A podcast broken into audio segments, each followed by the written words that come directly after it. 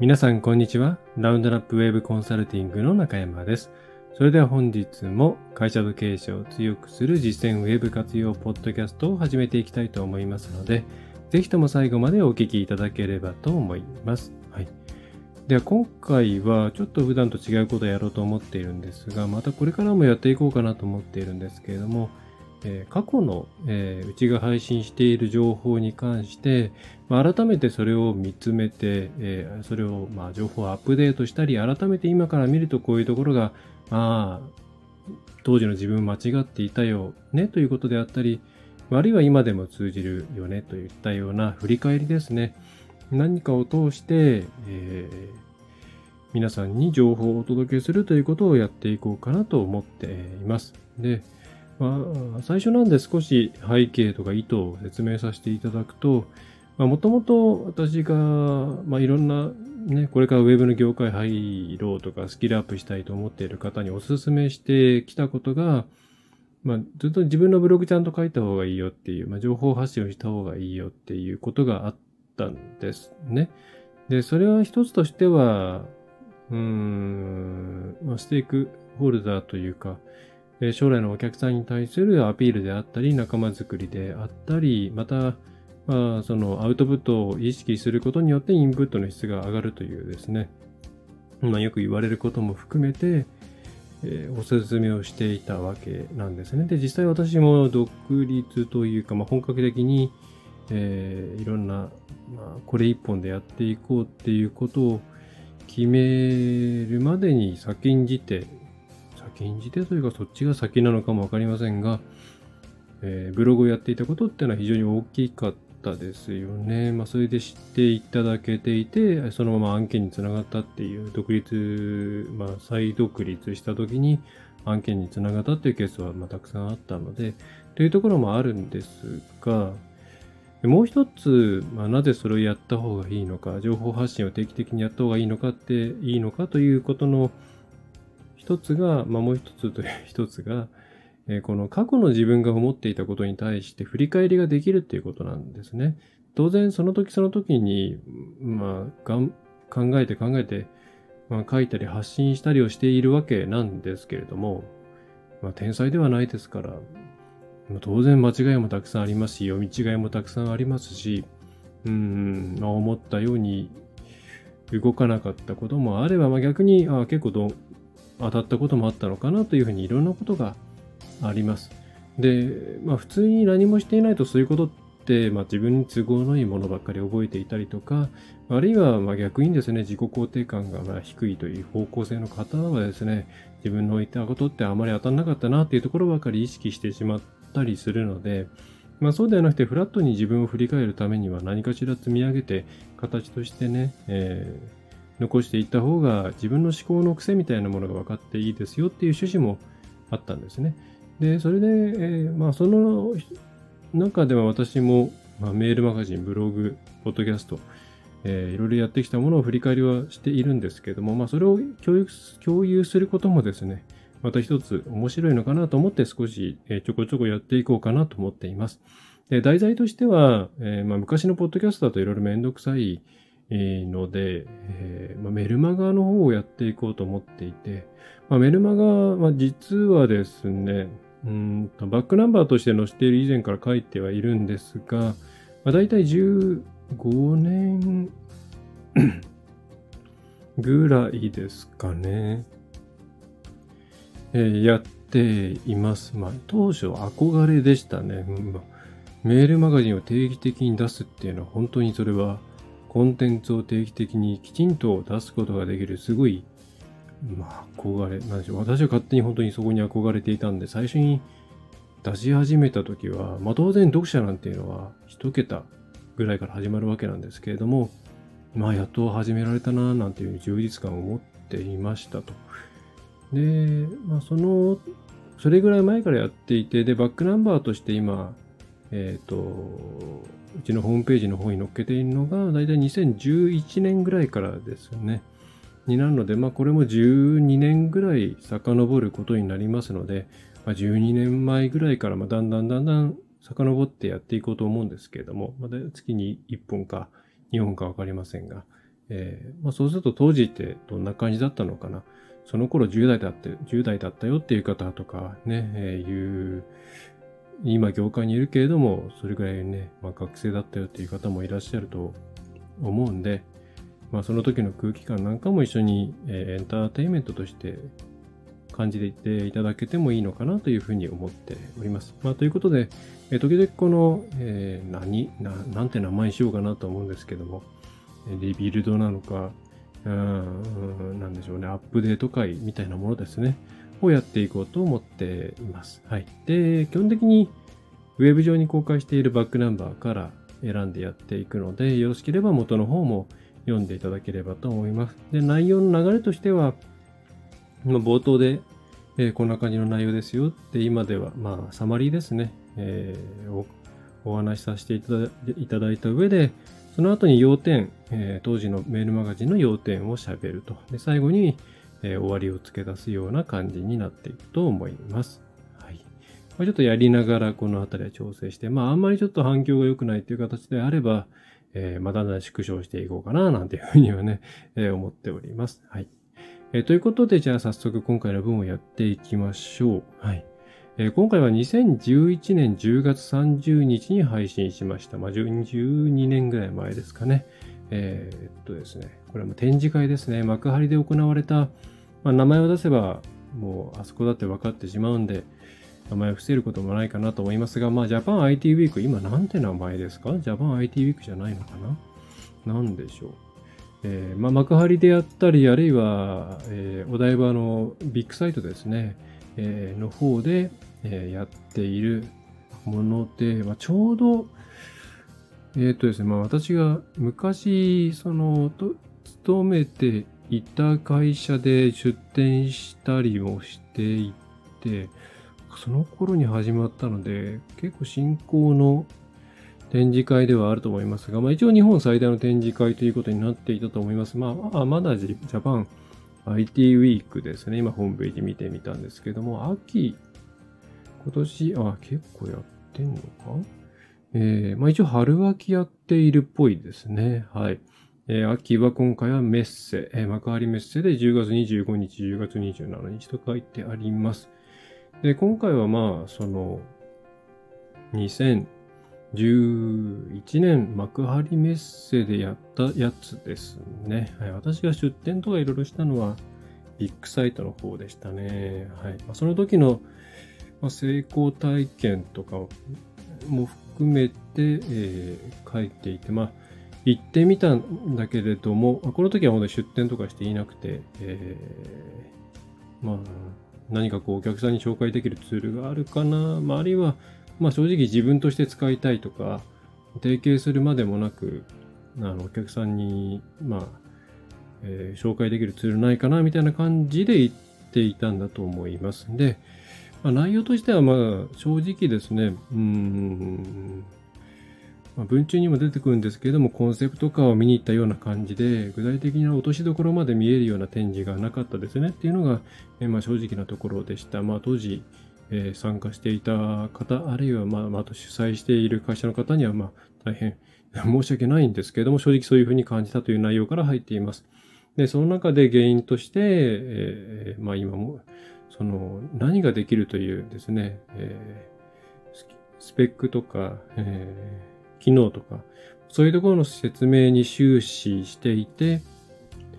まあ、そうではなくて、それによって一体どんなことが変わるのか、自分たちの中に何が変わるのか、何が便利になるのか、具体的にどういうことが変わるのかっていうところの、うん、訴求というのが、まあ、なかったので、結局パンフレットなんかも含めて、まあ、6社ぐらいで、話を聞いたのが2社ぐらいみたいな形で、まあ、戻ってきてしまいましたという内容になっています。で、その中で、えー、先ほど申し上げたような、えー、まあ、そもそも展示会というところに限らずですね、えー、訴求をする場合にはきちんとベネフィットの部分を訴求しなきゃいけないし、えー、売るのは機能じゃなくて、それによって具体的な価値を、まあ、ね、出していかないと売れないんだよという内容を、えー、このメルマガの中で書いております。はい。とこれはまた読み上げながら、え、今回感じていただければと思うんですけど、まあ、先に、えー、じゃあ、改めて12年後今これ読んでいてどう思うのかっていうと、えー、まあ、基本的にはこの傾向っていうのは、まあ、まだまだ全然解消したされていないというふうに思っています。え展示会だからというよりは、まあ、売り手側目線でのマーケティングというものは、まあ、まだまだ残っているなぁと。まあ、いろいろコンテンツマーケティングとかインバウンドマーケティングとかいろんなことを、まあ、言われながら、できているところはできているとは思うんですけれども、まあ、ただ、まあ、大部分はまだそういう、えー、自分たちは何ができますっていうところを書いておけば、向こうが、相手が、えー、じゃあそれだったらうちこういうふうに使えるかもしれないしれないなというふうに勝手に想像してくれたりとか、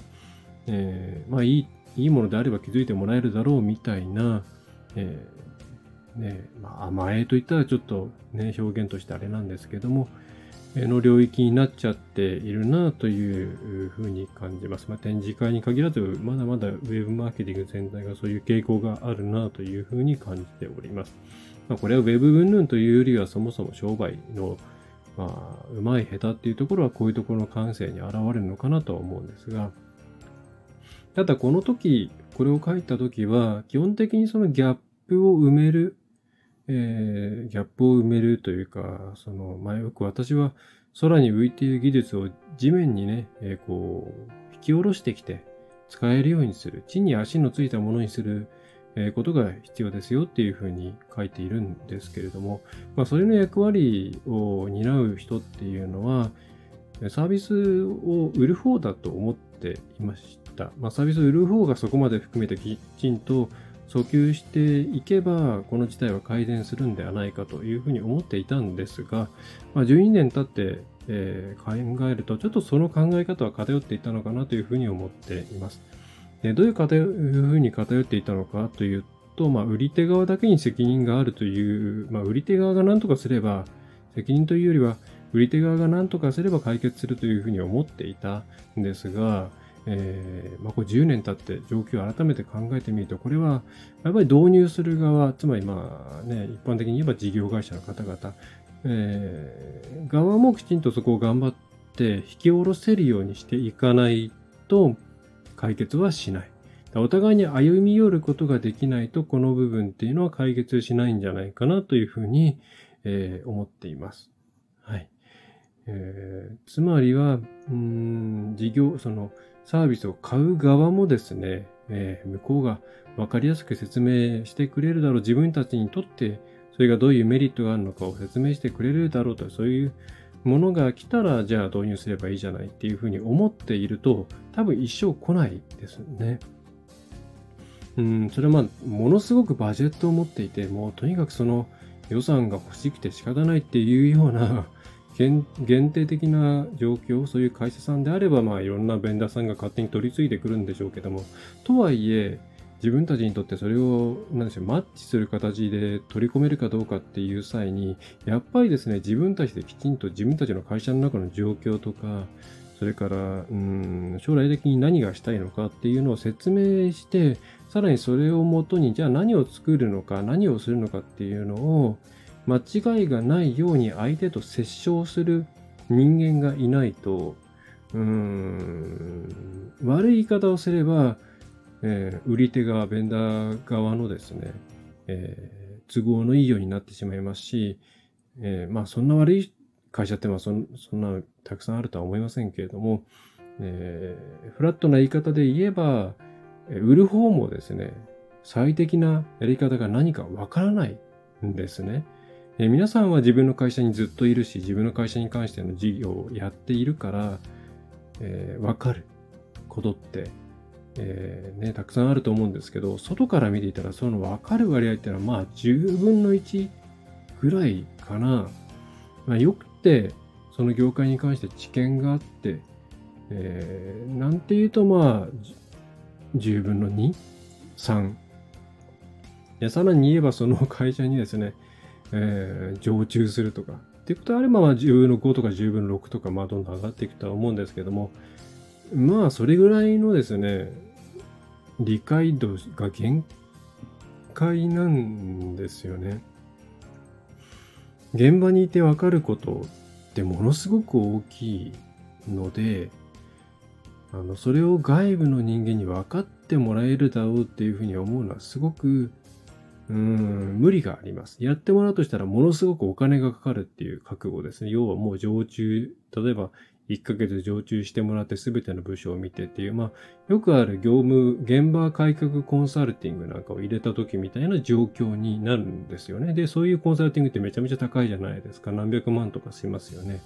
まあ、そういう価格感になってしまうので、まあ、それを覚悟の上でやるっていうんだったらいいんですけれども、まあ、一般の事業会社、中小企業の方々っていうのはそういうコスト感で考えてないと思うんで、まあ、その前に自分たちがいかに情報を出していけるかで品質が変わってくるるっていうのが実際なんです。はい。まあ、これをメルマガを書いてる当時は、まあ、売り手側が頑張ればなんとかなるんじゃないかなというふうに思っていたんですが、まあ、12年経って現状を見てそんなに変わってないところを見ると、やっぱり買い手側もですね、まあ、頑張っていかなきゃいけないなというふうに、えー、今は感じております。はい。まあ、そこが、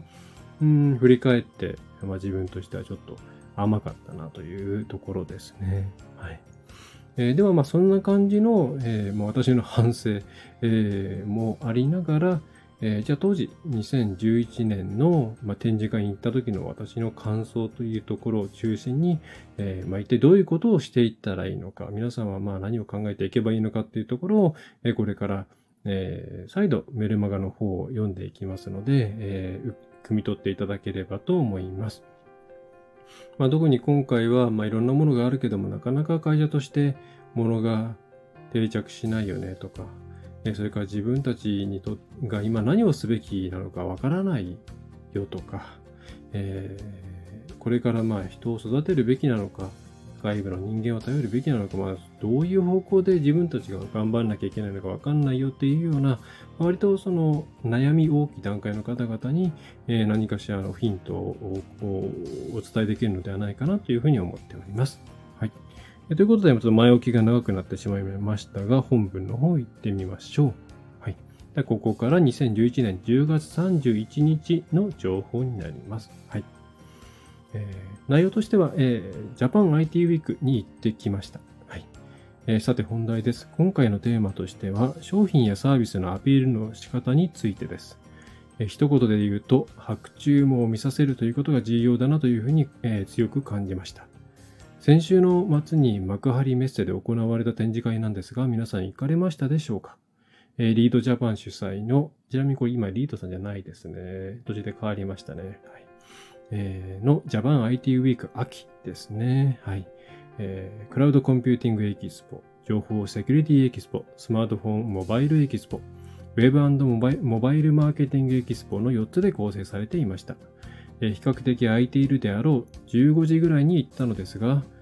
それでも海浜幕張駅はごった返していて、ホームもかき分けて歩くような状態でした。コインロッカーもいっぱいで、着くのを待ってようやく荷物を入れられたぐらいです。もちろん会場もたくさんの人でした。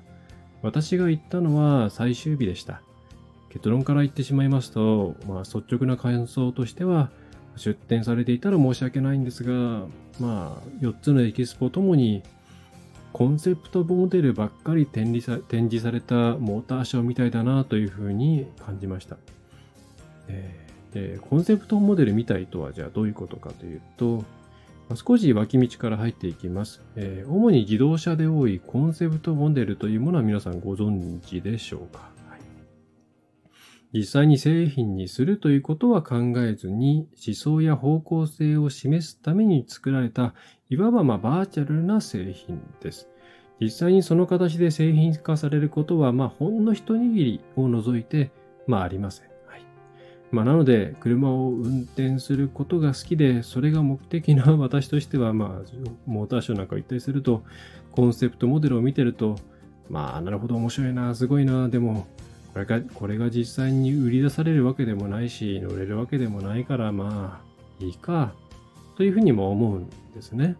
まあ、当然これは売られるわけではないので、まあ、こう考えるしかないんですけど、例えばこれが市販モデルであれば、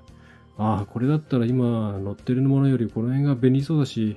こういう風に使ったら楽しそうだな。それにこの辺をアピールすれば買い替えっていうのも、えー、許してもらえるんじゃないかなとか、いろんなことにワクワクできますし、その、えー、延長線上でメーカーの人に話を聞いたりすることができます。はい、で、話を戻しますと、じゃあそれがどのように今回の展示会につながったかというと、最後に私が心の声としてつぶやいた、まあこれだったら今使っているものよりもこの辺が便利そうだし、こういう風に使ったら楽しそうだな、それにこの辺をアピールすれば、といったようなですね、前向きな感情が今回の、えー、エキスポ展示ではほとんど発生しなかったっていうことなんですね。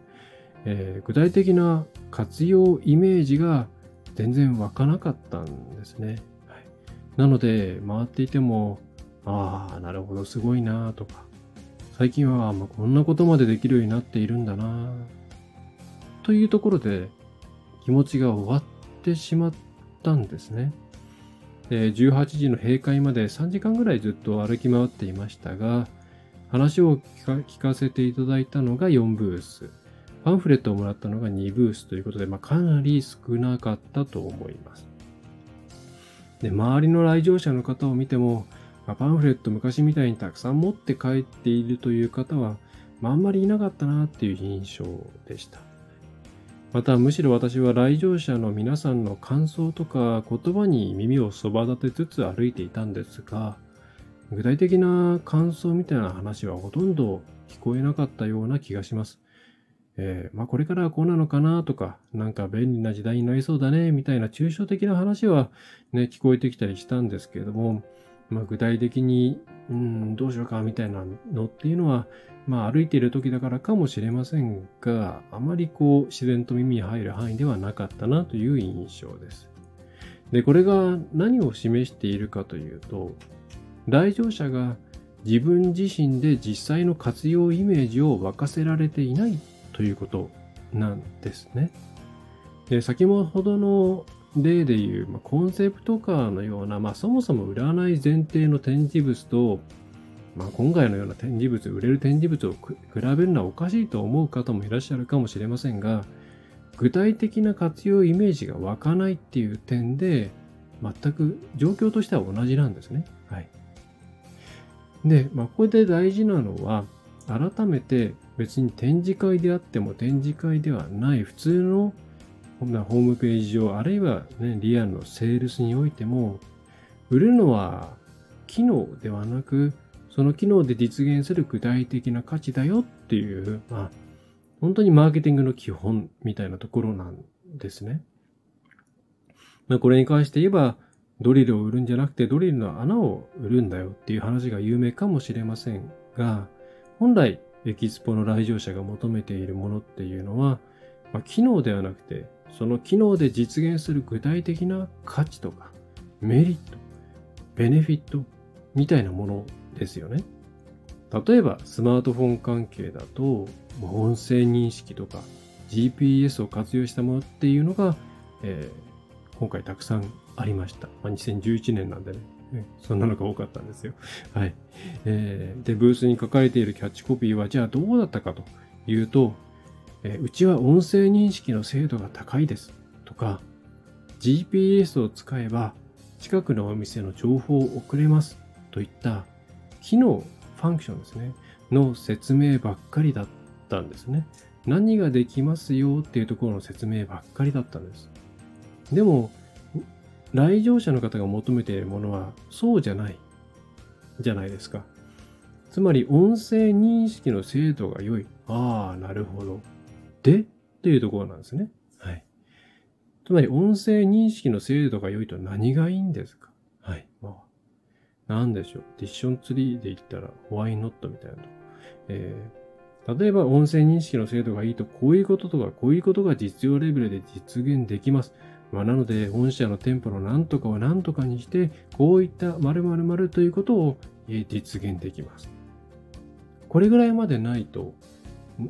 実際に興味を持ってもらえるっていう可能性は非常に低いんですよね。え、特にこの展示会っていう場所。これは基本的には受け身で皆さん来るんです。なんかいいものないかな。そうすると、こちら側からきちんと相手を冷気するような情報をね、与える気持ちで接しないと、なかなかですね、前のめりになってくれないんですね。はい。まあ、そのあたりなんでしょうね。えー、なので、そこまでキャッチとして打ち出していかないと。あるいは資料もそういうものを作らないと。あの、パンフレットでスペック表配ったって仕方ないし、商品一覧のカタログ配っても意味ないんですよ。道行く人の興味を引けるのはそういうことではなくって、それによって何が変わるのか、それによってどういう世界が広がるのかなんですね。で、そういう資料が全然なかったなっていうのが正直なところなんです。はい。で、最高なのはもうそれによって白チューム、楽しい白チュームを見てもらえるぐらい具体的なものを出せることなんです。例えば、GPS を活用すると何度かかん度かできて、ができて、リピート率が200%アップの実績がありますみたいな。それぐらいまで数字を含めて説得力のある形で落とし込めると、少なくとも話を聞いてもらえるわけですね。先ほどのそのですね、GPS を使えば近くのお店の情報を送れますっていう看板があったとして、皆さん行くでしょうか？ね。じゃあ対してその反対側に GPS を活用すると何とかかんとかができて、リピート率がこれだけ上がります。実例ここにあります。どちらに行くでしょう？はい。いや、ね、一般の方、まあ当時、GPS 活用、GPS って何だっていう方もまあ正直いる。中で GPS の精度が高いとか、何ができるっていうことを言われたところで想像ができないですね。でもそれに対して、そうするとこれができるからこういう結果が起きる。ここまできちんと説得力のある形で落とし込むことができれば、やっとハマってくる。それをまあ私は白チュームを見せられるかどうかが肝ですという言い方をしています。はい、相手が頭の中で、あ、自分でこれ導入したら、うちこういう風になれるかな、みたいな頭の中のモヤモヤモヤっていうですね、モヤモヤじゃないな、あの、なんでしょうね、希望的なプラスイメージを勝手に膨らませてくれるようなもの。はい。そこまでいけるようなものを出していかないといけない。マーケティング的にはそれを出していかなければいけないと。はい、例えばじゃあ GPS ありますね。まあ当時この時はですね、GPS ってマップアプリに自分の情報が載ってるっていうことも結構新鮮味があった時代なんですけど、はい、注釈すると。はい。で、スマートフォンのマップアプリの画面に自分の店が載っているところを見せられても、結局お客さんは、で、結局それ使ったらどういうふうにうちプラスになるの？っていうふうになってしまうんですね。ね夢を見る以前の問題なんですね。はい。でそういうものが非常に多かったなというのが印象的でした。まあ今回割と新機能、新製品ネタが多かったからかもしれませんと。で、なのでキーポイントとしては、えこれを言い換えると、お客さんが自分たちに対して質問してくれるだろうというふうに期待してはいけないっていうことです。はい。これウェブマーケティング全般で言えることだと思います。ね、突っ込んで、これどう使えばいいのっていうふうに質問してくれる人、時々いると思います。でもこういう人ってものすごいレアなんですよね。普通はそんなことを思わずに素通りします。ああ、みたいな感じ。まあ DM を開けられていないみたいな感じですね。特にウェブ、えー、のエキスポといったら同じようなサービスやっぱり打ち出しているところたくさんありますから頭いっぱいですね。そうするともう、はい、余計そうなってきまいます。まあ、もっとわかりやすく訴求してくれるブースあるんじゃないかな。だから、ここはとりあえずいいや。まあ、後で来るかもしんないな。ぐらいのイメージで素通りされてしまうんですね。まあ、それが今回のエキスポの中で非常に特徴的な側面だったなというふうに思います。このあたりを解消することができると反応変わってくるんじゃないかなというふうに、えー、思いました。はい、で、これは検索エンジン対策とか広告でももちろん同じなんですね。特に検索エンジン対策、まあコンテンツの部分って、えー、非常にこれに似ていると思いませんか、えー、ね、検索結果に出てくる同業の同じようなサービス、あるいは同じようなコンテンツありますよね。で、それに対してどうやったら選んでもらえるのか。ね。えー、それはやっぱりその時点で具体的なベネフィット気球とか、訴求とか、どういうふうに違うのか、何が皆さんにとって嬉しいのかっていうのをいかに打ち出していけるかっていうところが、えー、重要になってくるわけです。で皆さん自分のホームページを思い出していただきたいんですけれどもそれができるようなホームページになっているでしょうか？それを意識しているようなサイト構成になっているでしょうか？街のホームページになってないでしょうか？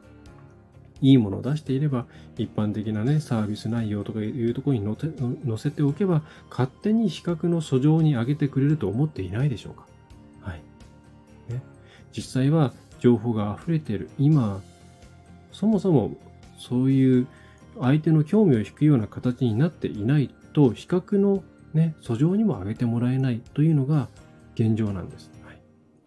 ね。また、ベースとして定期的に他社のサービスをチェックしていますか？他社がどういうところを今、価値のポイントとして、えー、アピールして、そしてお客さんを取っていることを知っていますか？また、根本的なところで言えば、その戦場で戦えるだけの強みや資産を備えていますか？そしてトータルとして、そういった自分たちのね、勝てるポイントというものを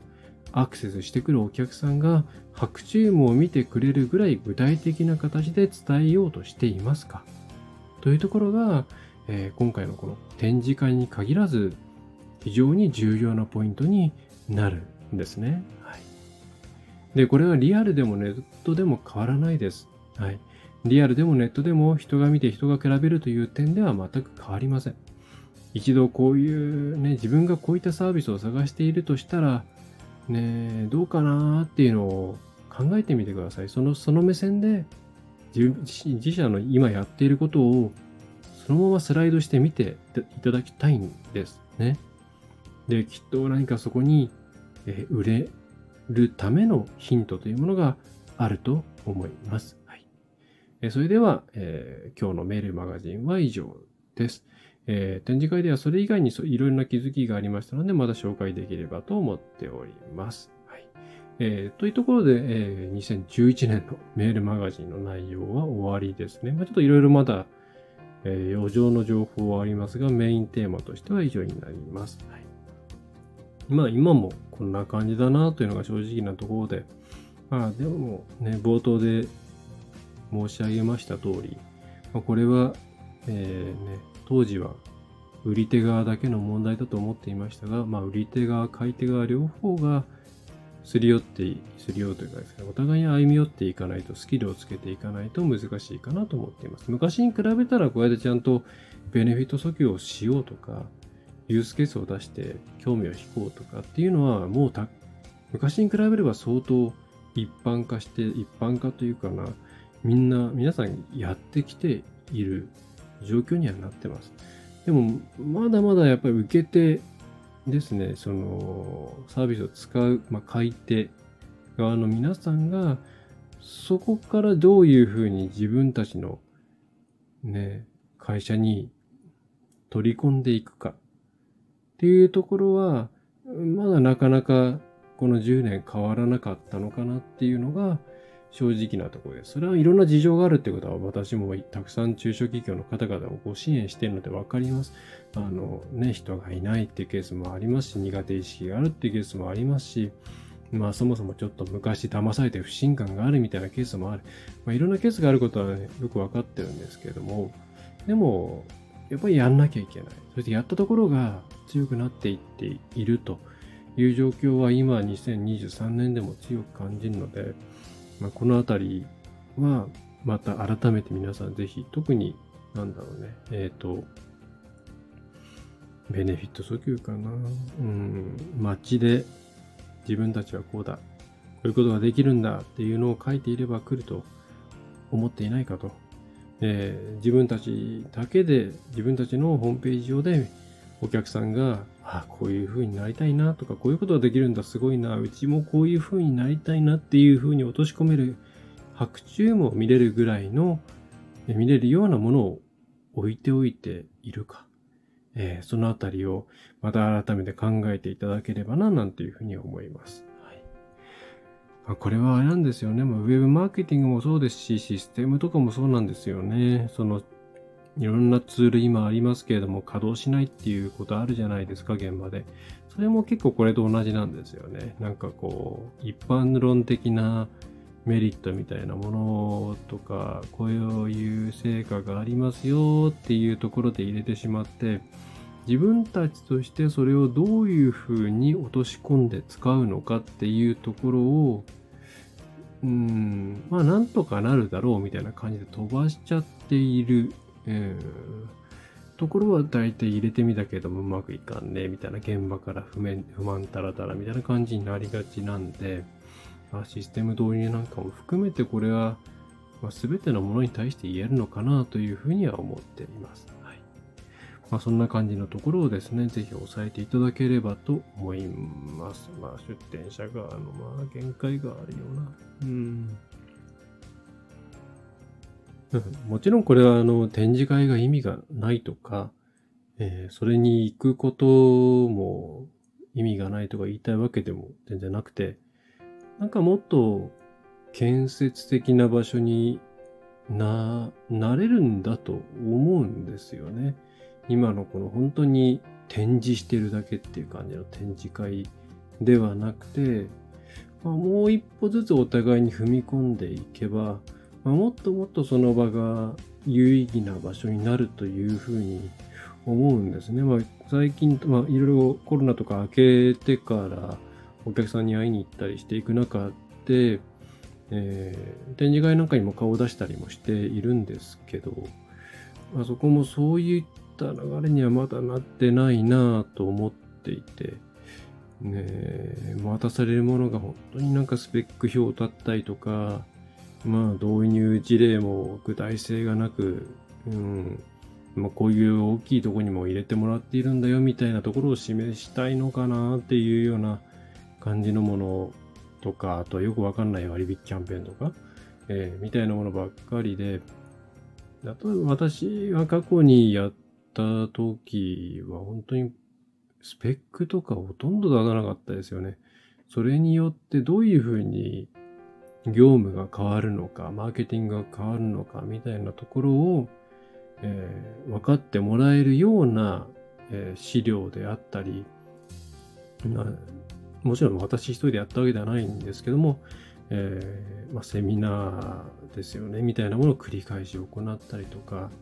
ほとんどそういう価値訴求をひたすら繰り返すことによって、まあ、案件化していくっていうことをやってましたし、まあ、それはかなりその後の商談率とかも含めて、まあ、良かったな。まあ、当時、そのインバウンドセールスとかも、もうえー、私やってたんで、えー、まあ感じましたね。意外とそういうやり方みんなやってないんだなっていう形ですね。えー、というね、なんか、まあ十何年前って言っても展示会周りはまあそんなに変わらないのかなというふうには思いますが、まあ変わってないんだよっていうことを、今の、えー、まあ比較的若い方は、えー、ご理解いただけるといいなと思いますし、もし皆さんが展示会行ってなんか、仕事したつもりになってる感じがするなとか、えー、思っている。あるいは出店者の側でどうもお客さんの、うん、反応が全然取れないんだよねっていう方は、今回の内容がきっとお役にお役に立つのかなと思います。はい。だですね、あの 見に行く方は、本当その、見に行った後に、まあ、レポートを書くなり、報告書とか書くと思うんですけど、まあ、か書かないとダメだと思うんですけど、ただ行かせるだけって本当に、本当に意味ないと思うんで、えー、その時に、えー、なんでしょうね。まあ、ハマるもの、ハマらないもあったと思うんですけれども、まあ、それを、ハマる、じゃあこれ導入したいっていうふうなものがあれば、まあ、なんでなのかと、それを自分たちはどういうふうに使うのかとか、そういうところまで含めて、え頭の中で考えて、まあ、その報告書なりを作るといいと思います。いいものがなくても、えー、いろんなものを見ながら、必ずそれを、えー、じゃあうちにとってどういう組み込み方があるのかな、どういうメリットが出せるものなのかなっていうのを考えながら見るっていうだけで全然、なんでしょうね、えー、変わってきますし、質問する内容とか、そのブースの人に質問する内容も変わってきますし、えー、なんでしょうね、瞬間的にいろんなものを考える訓練みたいなのにもなるので、まあ、そういう、ね、あの、決済権がない方だと、本当なんで自分展示会行ってるんだろうって思ったりすると思うんですよ。すごい。えー、私もそういうふうに感じたことは何度もあって、独立してからは、まあ、随分楽しくなったけれども、正直、決済権がない時に行った展示会って本当に面白くないなって 思ってましたけども、ただ自分のその思考の訓練として、うん、これってじゃあどういうふうに使うのかな、どういうふうに、うん、メリット出せるのかなっていうのを全てのものに対して考えながら歩くみたいなことをしていると、まあ、これ結構ですよね、まあ、自分のスキルアップにつながっていくので、まあ、なんか、あの、そういう使い方しろっていうと、これ主催者の方としてはなんか、ね、えーっていう感じになっちゃうと思うんですけれども、まあそこはちょっとお許しください。えー、そんな感じで見ていただけると、えー、いいし、まあその中で本当に良い、良いですね、組み込み方みたいなものが、えー、会社の方にね、提案することができれば実際にそれ使えるかもしれないわけなんで、まあそんな感じでいろいろ考えていただくといいのではないかな、なんていうふうに思います。えー、ということで結構この回長くなりますね。うん。